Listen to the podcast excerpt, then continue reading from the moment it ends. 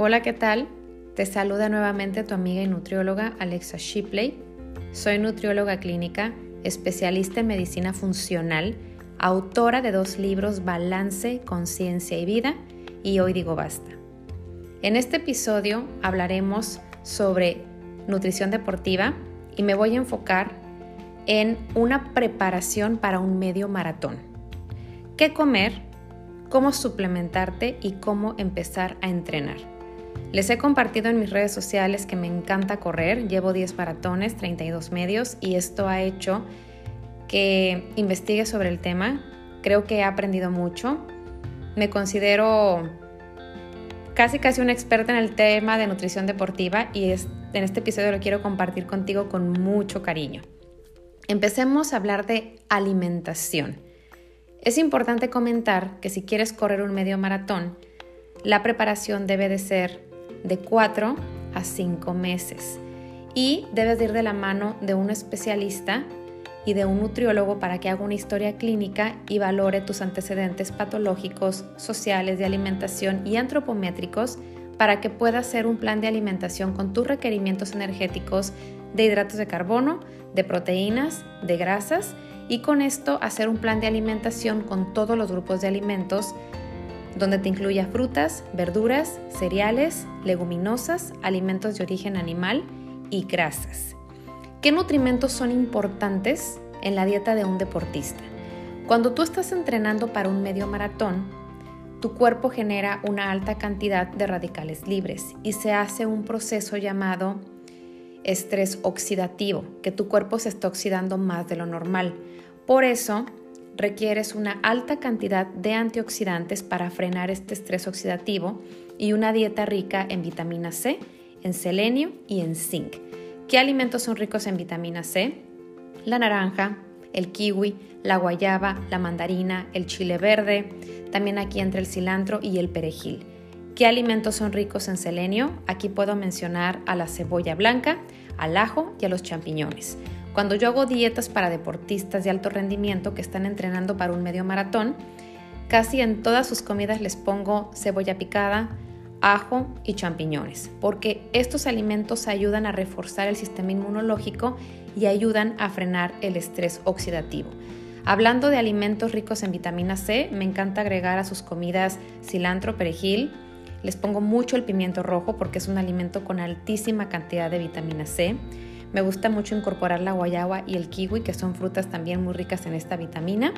Y también les meto avena, porque la avena, aparte de ser un carbohidrato, aparte de ser un alimento antioxidante, tiene mucho selenio y tiene mucho zinc, que ayuda mucho a contrarrestar el estrés oxidativo.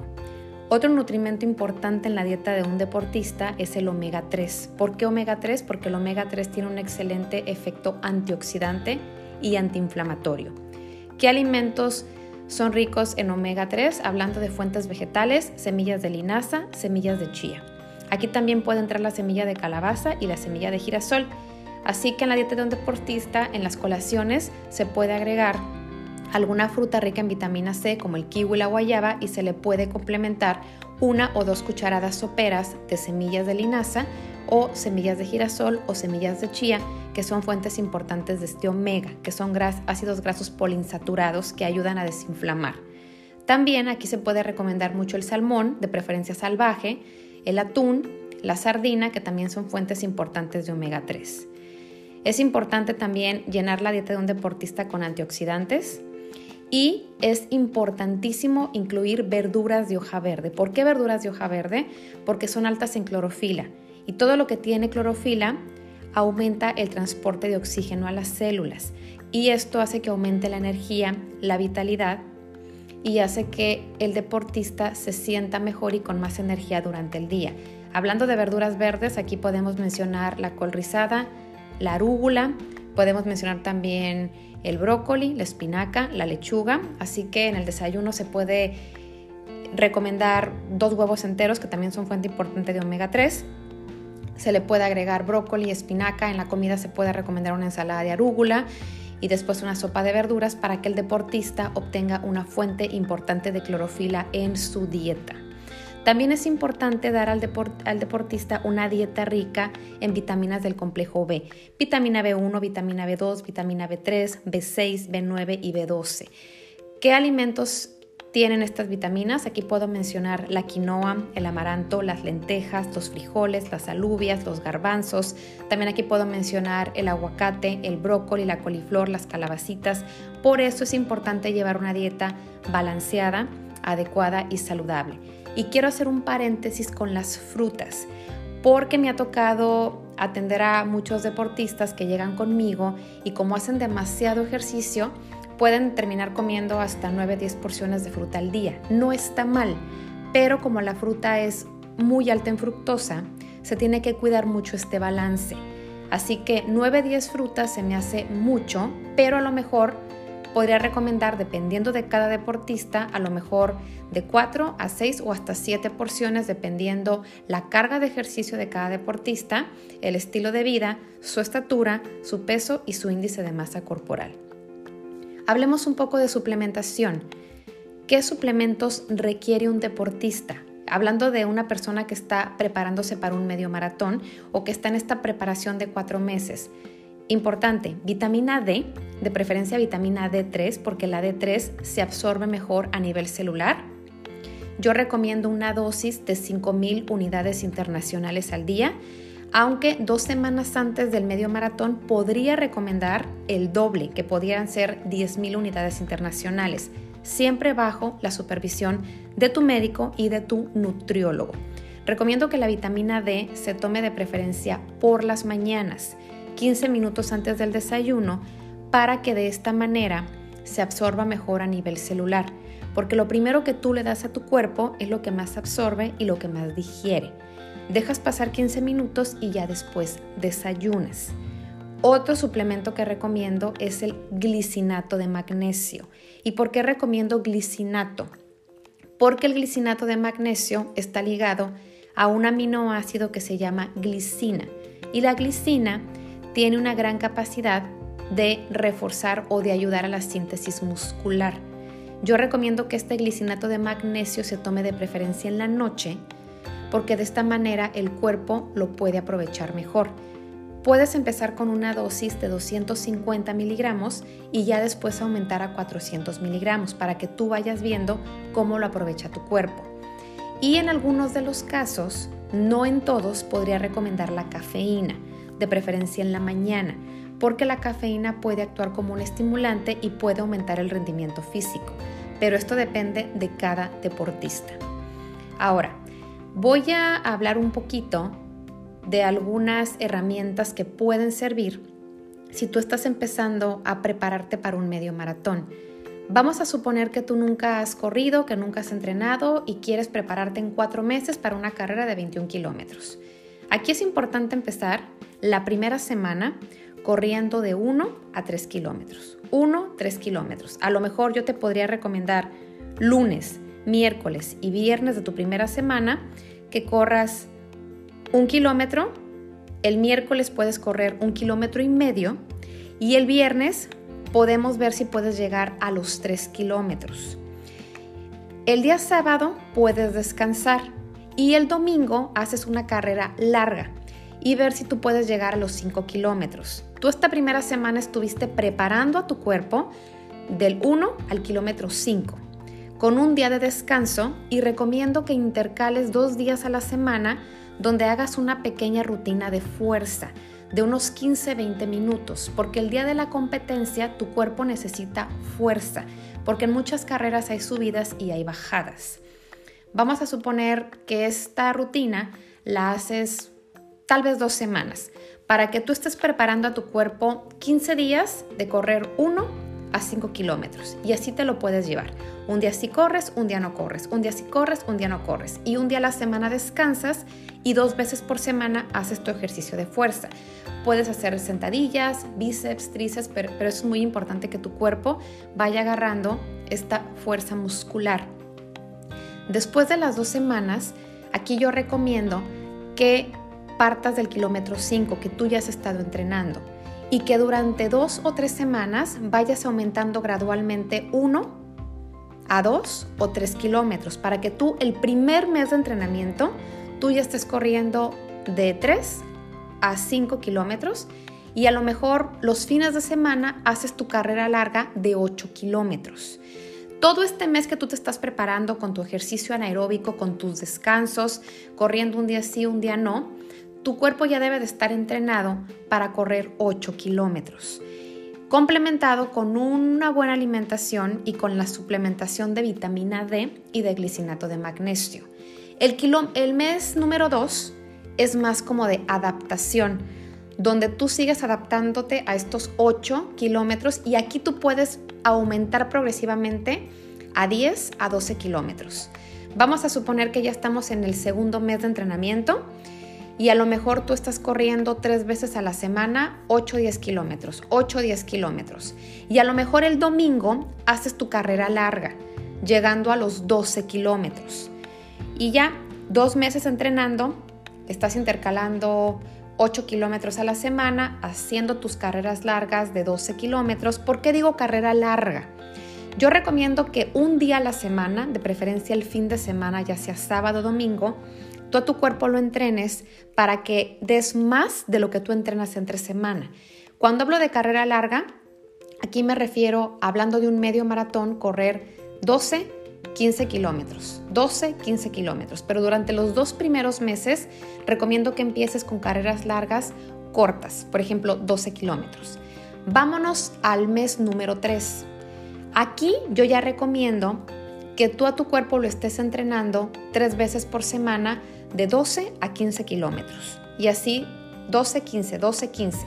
Y a lo mejor tú el tercer mes haces tus carreras largas de 15 a 18 kilómetros. Y el cuarto mes sigues igual. Porque aquí el punto es de que tú en el entrenamiento nunca estés corriendo los 21 kilómetros, que nunca llegues a correr 21 kilómetros, porque esos 21 kilómetros tú los vas a correr el día de la competencia y van a ser de corazón.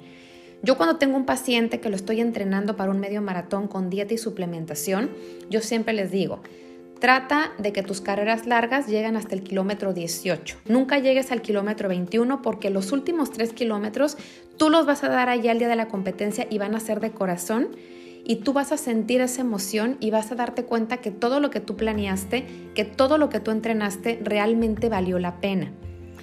Y cuando llegas a la meta te das cuenta que es un sentimiento hermoso, increíble, maravilloso y lo quieres volver a hacer. Es un sentimiento de, gratitud, un sentimiento que te llena mucho como ser humano. Y yo se los comparto porque yo ya llevo 32 medios maratones. No es fácil, es entrenamiento, es disciplina, es descanso, es ejercicio, es dieta, es suplementación. Pero de verdad, si tú lo quieres intentar, hazlo. Y yo te invito a que de verdad te lo propongas. Y quise hacer este episodio con mucho cariño porque eh, yo les he compartido mi experiencia con los medios maratones, con mi alimentación, con lo que como antes, con lo que como después. Y muchos me preguntan, oye, pero es que es difícil, yo quiero empezar a correr, pero nunca he corrido, entonces siento que a lo mejor esta información puede ayudarte un poco. Ahora, voy a meterme un poquito a la alimentación de qué comer tres días antes. Es muy importante llevar una carga de carbohidratos tres días antes de la competencia para que tú tengas un mayor glucógeno muscular, que este se va a ir perdiendo durante la competencia.